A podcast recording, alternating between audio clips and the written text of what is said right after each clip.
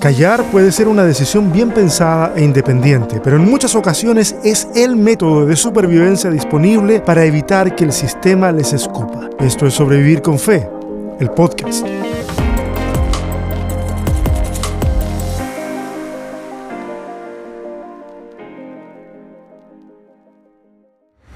Bienvenidos y bienvenidas al capítulo 3 de la quinta temporada de Sobrevivir con Fe, el podcast.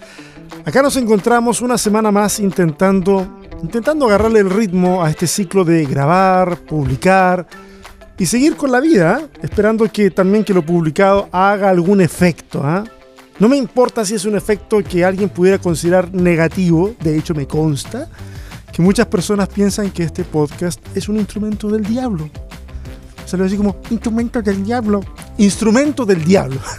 Pero prefiero eso honestamente, prefiero eso a la total indiferencia. Alguien podría decir, oye, hermano César, usted tiene que trabajar en su ego, ¿ah? A ver, mira, si tú piensas eso, si tú has osado pensar de esa forma, si has tenido el coraje de creer que semejante asunto es aplicable a mi existencia, incluso sin conocerme, quiero decirte que, bueno, en este caso lo acertaste, ¿ah? tengo que seguir trabajando en eso, en mi ego. Pero le soy honesto, soy muy honesto, impulsar un poco la reflexión personal de quienes me escuchan, creo que es importante, incluso si no están de acuerdo conmigo. Es más, creo que la idea sería que más personas que no están de acuerdo conmigo se puedan tomar el tiempo de escucharme y también escuchar otros tantos podcasts que andan dando vueltas. Es una bendición en este tiempo la cantidad de material que está allá afuera. Y estoy seguro que si se detuvieran y escucharon un rato y, reprimieran el primer impulso de salir peleando, si no se dieran el tiempo de procesar un poco, yo creo que les haría súper bien. Esto me lleva a la siguiente invitación. Por favor, comparte este capítulo con alguien más. Dale follow en Spotify, ayúdame a activar el algoritmo y así más gente puede acceder a este contenido porque yo sé que a más de una persona le puede servir.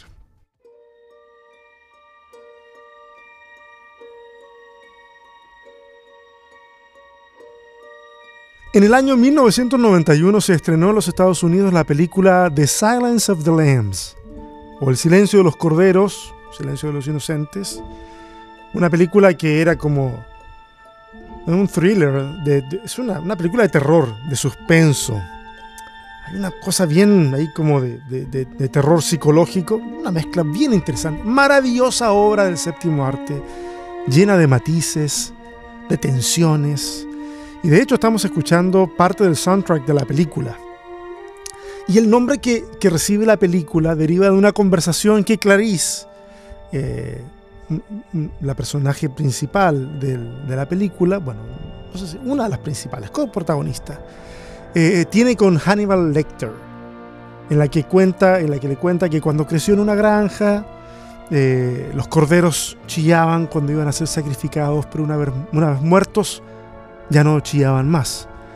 Eh, de ahí la idea del silencio de los corderos, que, en realidad es la forma en que se tradujo en España, y por esta implicación del cordero, su inocencia, y tal vez, yo creo que tal vez tiene que haber tenido alguna especie como de, como de background medio religioso. No sé, estoy, estoy especulando, pero en, Latinoamérica se tradujo como el silencio de los inocentes, o sea, cordero inocente. Esa es la idea.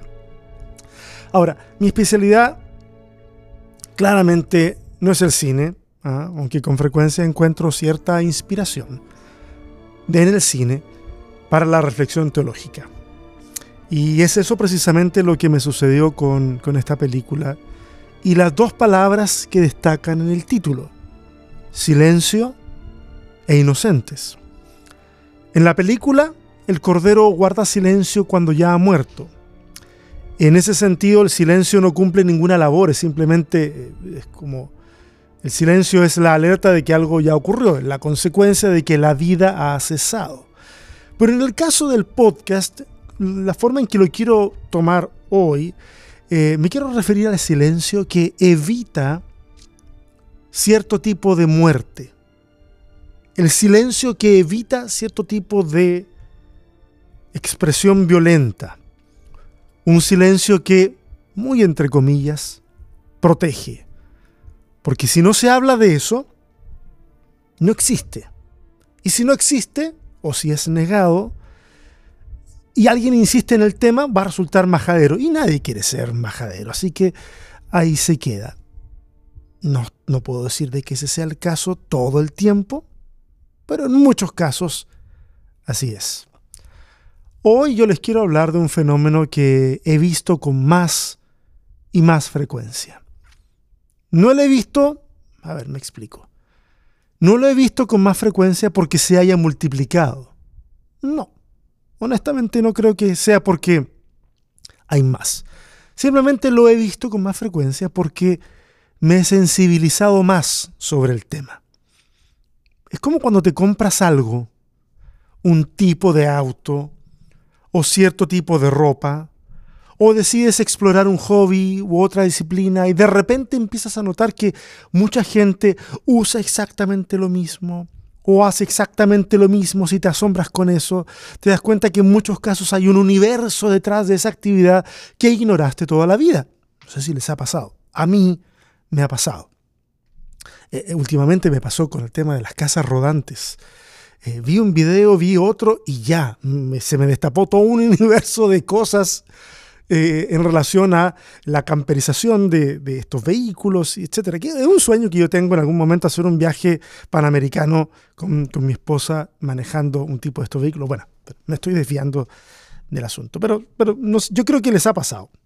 Eh, a, veces algunos creen de que, o piensan más de sí mismos y piensan que están marcando tendencia, ¿ah? porque a ellos se les ocurrió, entonces a todo el mundo se les ocurrió. Bueno, ese es otro tema. E, egos aparte. El tema es que no es que el producto o elección de pronto se masificó. Simplemente no estabas prestando atención a eso.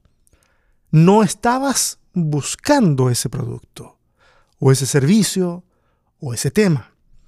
Pero en cuanto te vuelves sensible a eso, te das cuenta que muchas personas estaban en lo mismo y que tal vez siempre estuvo delante tuyo y no lo notaste. ¿Se entiende? Espero que esa introducción más o menos haga entender a qué me refiero con que me lo he topado con más frecuencia. Y quiero abordar el tema citando un tweet que escribí precisamente anoche y que al día de hoy, a este momento que estoy grabando, son las 4 de la tarde aquí en la ciudad de Austin, eh, ha tenido bastante feedback en Twitter. Algunas veces la gente lo entiende bien, otras veces la gente lo entiende mal. Bueno, ese es el peligro de publicar. Uno publica y uno se arroja a la manada de perros. Ahí, no, es una manada de perros. ¿Qué sería eso?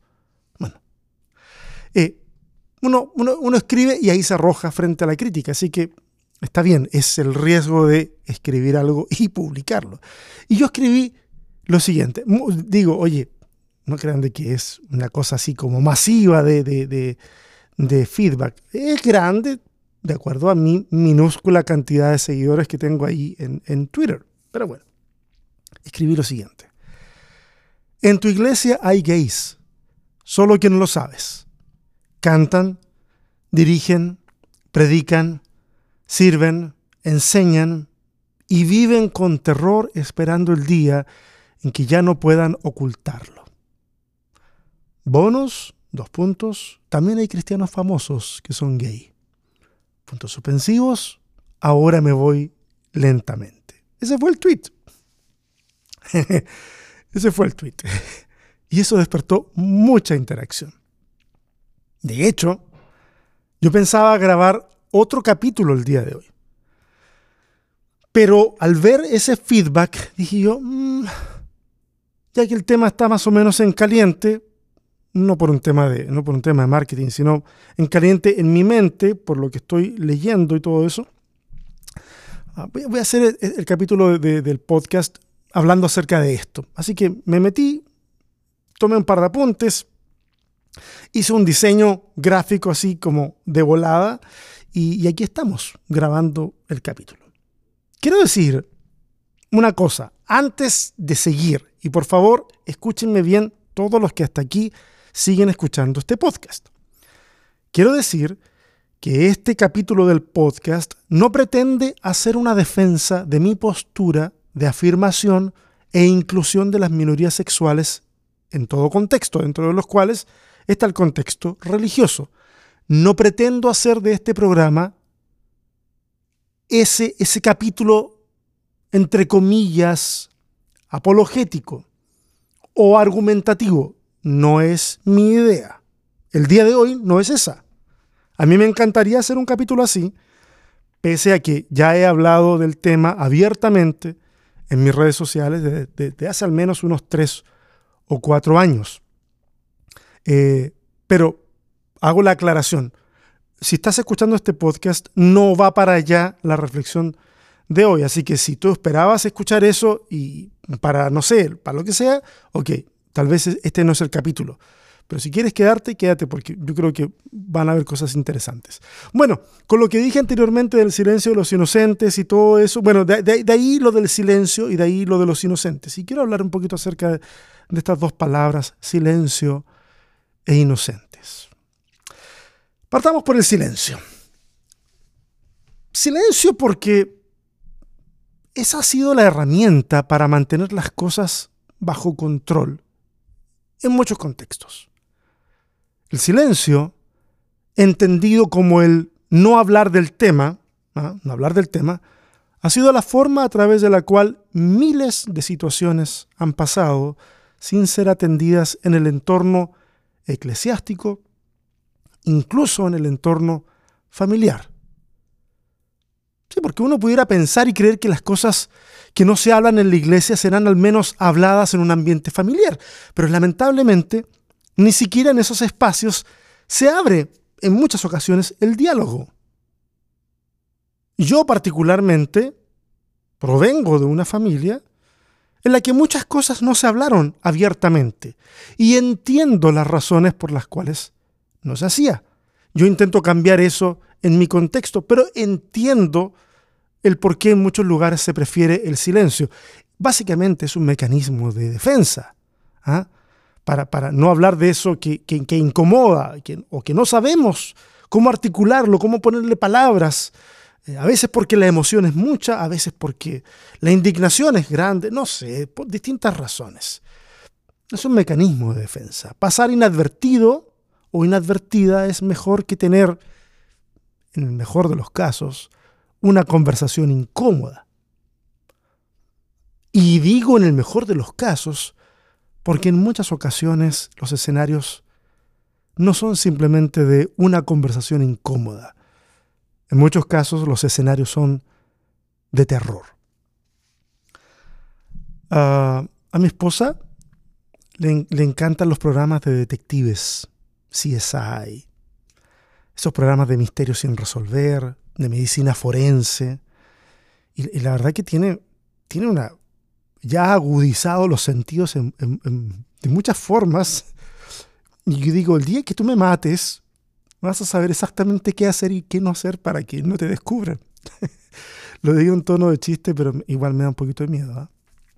Y uno de sus programas favoritos es uno que se transmitió entre el 2003 y el 2010. Fue, fueron siete años, buenos años. Se llama Cold Case y se trata de casos que quedaron sin resolver y que luego los reabren porque encuentran evidencia, por la razón que sea. Y, es e, bien, a mí me gusta mucho la edición del programa. Está interesante. Muy dos milero, por supuesto.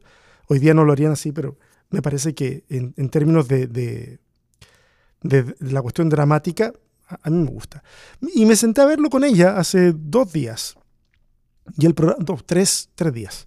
Y el programa estaba, se estaba resolviendo un caso de homicidio que en ese momento se había, de que, dicho que era suicidio, pero era, se estaba abriendo a la posibilidad de que hubiese sido homicidio y no suicidio de una chica que era lesbiana. El asesinato o el supuesto suicidio había ocurrido en los 60 y entonces cuando, cuando te muestran eh, las circunstancias en los 60 se muestra la maquinaria que funcionaba en ese tiempo para entre comillas, resolver ese tipo de casos de una chica lesbiana. La, muchacha había sido internada en un psiquiátrico especializado en transformar el comportamiento para hacerla más femenina. Entonces les enseñaban cómo vestir, qué ropa usar, cómo sentarse, cómo ponerse lápiz labial. Y si no lo hacían, como les estaba diciendo la enfermera, tenían que pasar por una sesión de electroshock. Yo veía ese programa. Y yo sé que estoy viendo un programa de televisión que es básicamente ficción. Pero al mismo tiempo sabía que esa realidad horrorosa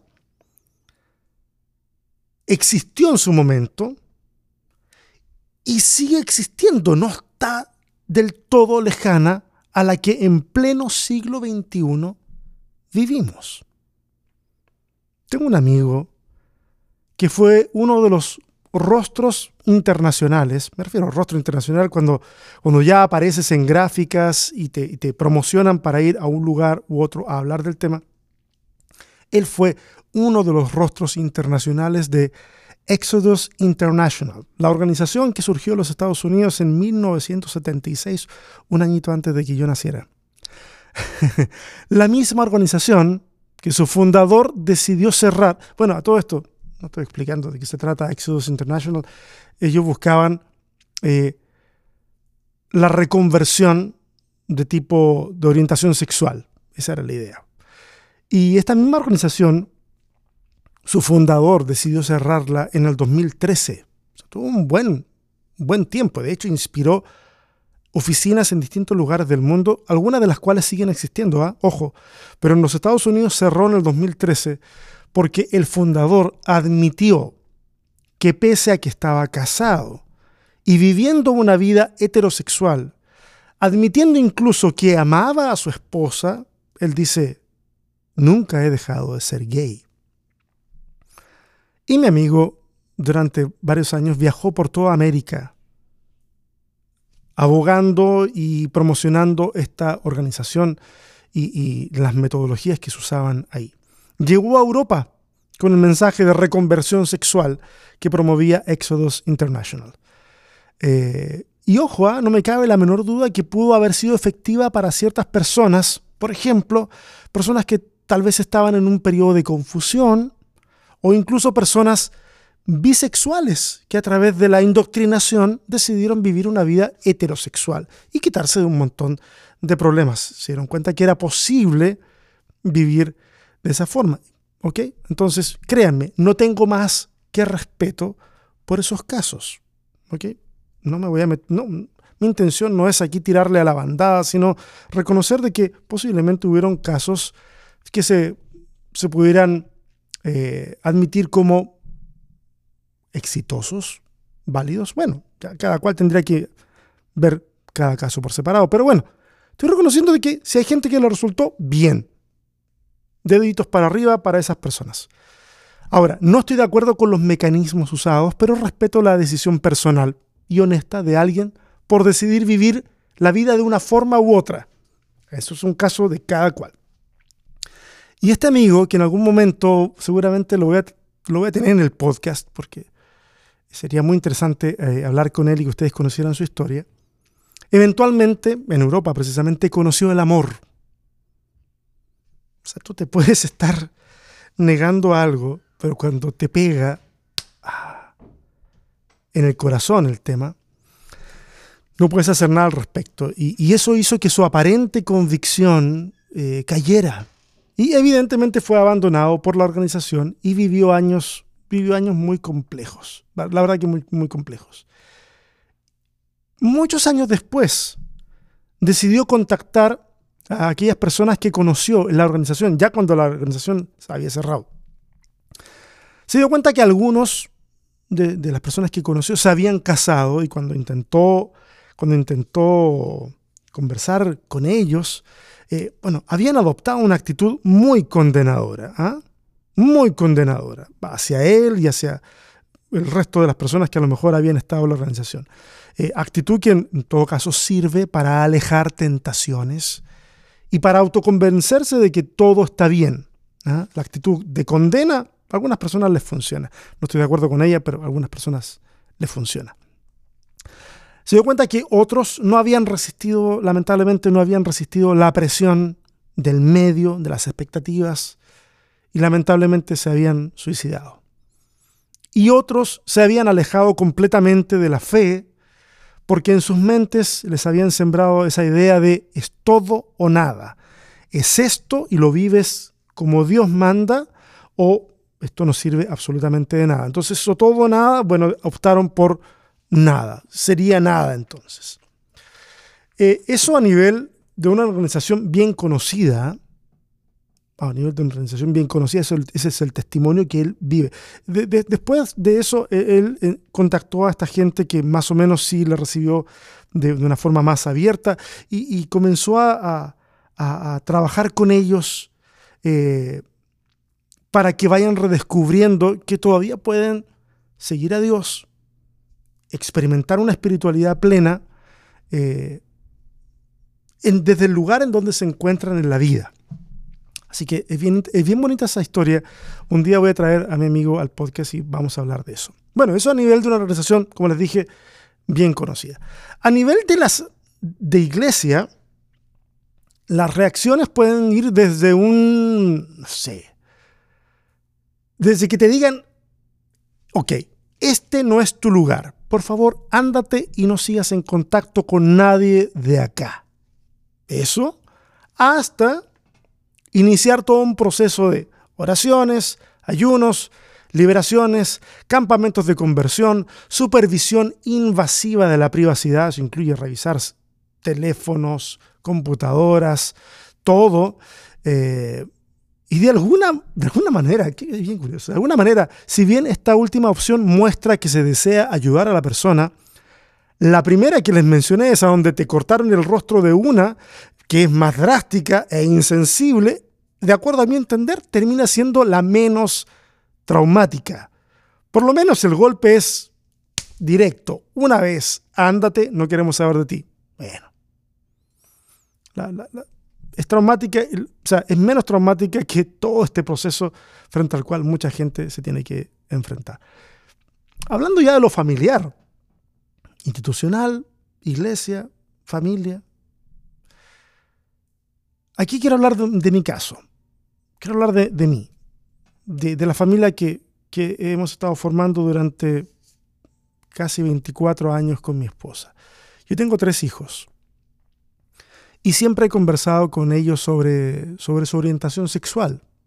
Y hasta ahora, eh, un hijo de 19, 15, 10. Y hasta ahora ninguno, ninguno de ellos me ha dicho que es homosexual, pero saben que si, que si lo fueran, o tuvieran el deseo de hablar del tema, la puerta está abierta para conversarlo, para hacerlo. Pero, cuando yo era mucho más joven, digamos hace unos veintitantos años atrás, una vez mi esposa, que debo decir de que ella tenía un pensamiento mucho más abierto mucho antes que yo, eh, mi esposa me preguntó sobre qué haría, qué haría yo si, alguno de mis hijos algún día me confesara que es homosexual, ¿cuál sería mi reacción? Y debo, decir que con mucho dolor, con mucho dolor, debo admitir que mis convicciones religiosas en ese momento eran tan fuertes que a mí me pareció lo más cristiano del mundo decirle que, que si uno de mis hijos me dijera eso, yo lo expulsaría de la casa. Eso fue lo que yo en ese momento salió de mi boca. Recuerdo esa conversación y me trae mucha tristeza, muchísima. Otra conversación que tuvimos que igual me trae mucha tristeza es una en la que estábamos sentados en la mesa y comenzamos a hablar de muchas cosas y, porque nuestra idea es que eh, cada uno recibe la crianza que recibió en su casa y, la crianza que uno recibió hay cosas buenas y hay cosas no tan buenas. Y, cuando uno forma familia, uno trata de llegar a un, acuerdo, un, consenso. ¿ah? Y estábamos en ese proceso porque queríamos que la familia, la familia creciera. Y en esa conversación que estábamos teniendo, comenzamos a hablar sobre qué pasaría si mis hijos en algún momento no siguieran la misma fe. Y yo recuerdo una frase que solo recordarla me rompe, me rompe el corazón, porque recuerdo haberle dicho que mi decisión eh, era que yo no les iba a brindar apoyo alguno. Y esa decisión respondía a que yo amaba más a Dios que a mis hijos. Repetí, hasta repetirla me duele. Es una cuestión que al día de hoy me parece total y absolutamente absurda. Horrible en realidad. Cuando no entendemos un tema, la tendencia es a satanizarlo. Y desde ese estado ya demonizado, nos disponemos a atacarlo con las herramientas que tenemos. Herramientas que son en la mayoría de los casos de defensa y ataque, rara vez de contención, rara vez de sentarse e intentar entender, rara vez de empatía. Y como iglesias, familias y sociedad, nos sentamos y comenzamos a jugar el juego de la culpa. ¿Quién es el culpable de lo que estamos observando? ¿O qué consecuencia tendría si no nos hubiéramos dado cuenta a tiempo? Oye, y a ver, ¿por qué lado de la familia viene esto? ¿Por el lado de tu familia? ¿Por el lado de mi familia? Ok, ¿cómo corregimos esto? ¿Cómo, invitar a que se, cómo evitar que esto se extienda al resto de, de la familia o de la congregación? Etcétera. El juego de la culpa. Tratamos este tema con la misma lógica que trataríamos una plaga de cucarachas. Aplastamos, destrozamos, envenenamos todo lo necesario para contener esa semilla de maldad. Citamos la Biblia como si fuera un libro de conjuros y con un sentido crítico del texto que busca más bien reforzar nuestra repulsión que entender el texto. O sea, vamos al texto bíblico con la misma lógica que un borracho se acerca a un poste de la luz, no para iluminación, sino para apoyo. Siendo así, no es extraño entender el silencio de miles y miles de cristianos, tal vez millones de cristianos, que nunca abrirán su boca para decir lo que les pasa. Específicamente estoy pensando en esta área de la orientación sexual. Y a veces se van a quedar callados porque en muchos casos aman a Dios y quieren seguir sirviendo en la iglesia. Y el silencio les parece, por el momento, en ese instante, les parece un precio razonable. En otros casos porque ya alcanzaron un estatus en la iglesia. Son líderes, son músicos, son hijos o hijas de pastor. Soltar una bomba así es garantizar una crisis en la iglesia frente a la cual su propia familia Evidentemente, pensemos que son tan estúpidos como yo fui en ese instante, van a optar por priorizar la grey del Señor, por cuidar el ministerio, porque en casos menores, en casos menores yo lo he visto cientos de veces en mi vida. Priorizar la iglesia y no a su hijo o a su hija. Otros y otras hablan y pretenden convencer a todos en la iglesia que, así como Pablo optó por, optó por el celibato, ellos o ellas están abrazando la misma opción, la misma, que van a optar entonces por el celibato. Ok, soy homosexual, soy lesbiana, pero por amor a Dios, por amor a su obra, guardaré castidad. Muchas veces es un deseo genuino debo decirlo. Y, yo no podría jamás criticar a alguien que de manera voluntaria desea hacer algo así, sea heterosexual o sea homosexual, da lo mismo. El caso es que muchas veces es solo un calmante, una aspirina para la congregación, pero en la práctica no resulta ser así. La gente tiene la explicación que quiere escuchar y nosotros seguimos por otro lado. Se crean dobles vidas en las que por una parte se actúa y se habla de una manera, y en otro lugar y en otro horario se vive de otra. Y el juego de la culpa continúa. Quieren servir a Dios, de verdad, quieren hacerlo, pero no pueden evitar sentir y vivir de acuerdo a quienes son en realidad. Si hasta ahora, si hasta ahora, pese a todo lo que has escuchado, y tal vez te ha parecido incómodo y hasta despreciable todo lo que has escuchado de parte mía, si hasta ahora no has abandonado la escucha de este podcast, bueno, felicitaciones. Tú puedes ser parte del cambio que necesitamos ver en nuestro entorno eclesiástico. Tú puedes ser la persona que sea capaz de crear los espacios seguros para que las personas que están en medio de las actuales congregaciones y que tienen y que, que están viviendo o una crisis de identidad o ya tienen una identidad, una orientación sexual definida y que no saben con quién hablarla, bueno, puedan encontrar contención, la contención que necesitan, la comprensión que necesitan. No podemos seguir siendo la fábrica de hipócritas más grande del planeta. La iglesia no puede seguir siendo eso. Basta ya de eso. Nos merecemos una mejor iglesia. El mundo se merece una mejor iglesia. Una mejor sociedad. Una mejor familia. Esos cambios no pueden partir desde la jerarquía hacia abajo.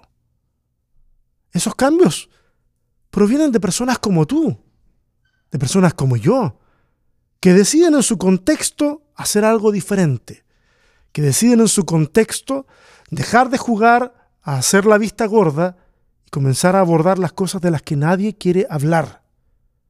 Por el bien de todos. Porque tal vez el silencio de una persona puede ser beneficioso para el resto. Y bueno, ¿y para esa persona? Tenemos una mentalidad de sacrificio muy rara nosotros. Preferimos sacrificar a alguien por el bien de muchos. Y así no funciona la familia ni el cuerpo de Cristo. Personalmente tengo, tengo registrados decenas de casos que han llegado, de personas que han llegado a conversar conmigo, en algunos campamentos, muchos, eh, y otros tantos por redes sociales, muchísimos por redes sociales. Lo de la red social tal vez es porque al yo estar lejos, eh, no tengo injerencia directa en lo que, en su contexto, entonces no les intimido, puede ser eso la razón que sea, he tenido la oportunidad de conversar con muchas personas sobre el tema. Casos de adolescentes, casos de matrimonios en los que una de las personas es homosexual, casos de ministros de alabanza, de hijos e hijas de pastor, de líderes de jóvenes. El espectro es, enorme. Nadie sabe. Porque si se enteran, ardería Troya en ese lugar.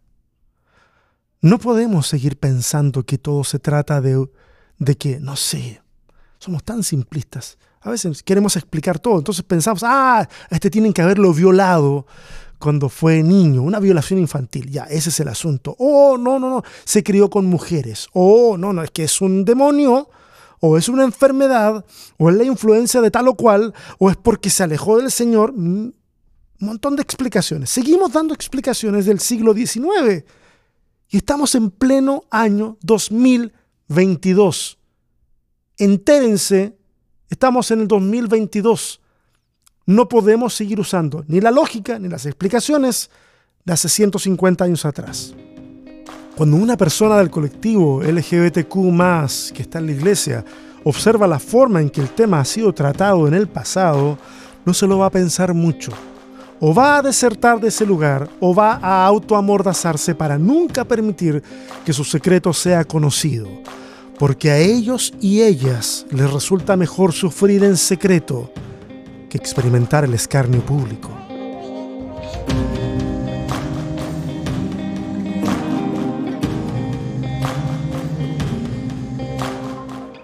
Y no tengo mucho que añadir en relación a lo a la segunda palabra, ¿eh? era, era silencio e inocentes. No tengo mucho que añadir en torno a los inocentes, como para cerrar el círculo argumentativo que propuse al inicio. Perdón, perdón por, por, este desbalance que, que les estoy diciendo que estoy provocando, porque no tengo mucho que decir al respecto. Honestamente, es que honestamente, no considero que nadie sea inocente en el más estricto sentido de la palabra. Pero definitivamente este pacto tácito de silencio demanda el pago de un precio muy alto, lo que de alguna manera hace que el que se ve forzado o forzada a guardar silencio experimente victimización. Y ojo, ojo aquí. No estoy diciendo que se hagan las víctimas, estoy diciendo que son las víctimas de un sistema que no ha sabido lidiar con un tema frente al cual ha tenido solo una aproximación apologética, pero nunca, estoy generalizando obviamente, nunca se ha sentado a intentar entender de manera multidisciplinaria el fenómeno. Entre tantas cosas que me escribieron ahí en Twitter, eh, me dijeron, claro, sí, en la iglesia hay, hay adúlteros, hay de esto, lo otro, hay vicios y mil cosas. Y saben que eh, yo me niego a poner esto en la misma categoría.